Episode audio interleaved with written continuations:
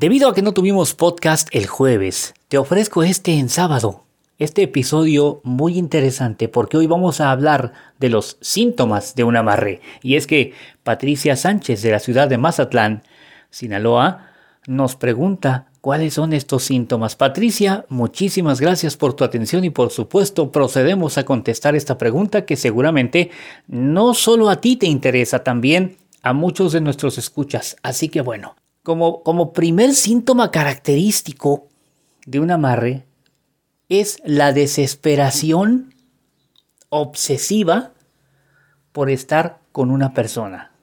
Obviamente es con la persona con la que nos realizó el amarre. Sentimos que el mundo se nos desmorona, se nos acaba si no estamos con esta persona. Y si no estamos con ella o con él, es una desesperación que raya en el fanatismo. De modo que ese es el primer síntoma que nos va a indicar que estamos siendo víctimas de un amarre. El segundo, te da mucha hambre. El tercero, te da mucho sueño incluso aunque hayas dormido bien. Te sientes sin energía, sientes ganas de dormir todo el tiempo y cuando duermes, adivina qué sueñas. Exactamente, sueñas con esa persona.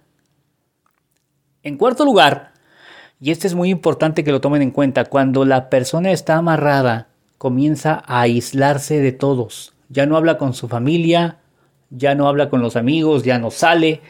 Si acostumbraba a ir a un club, a una iglesia o a donde fuera, deja de ir.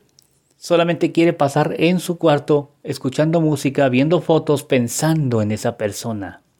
Así que bueno, espero haber podido aclarar tu duda.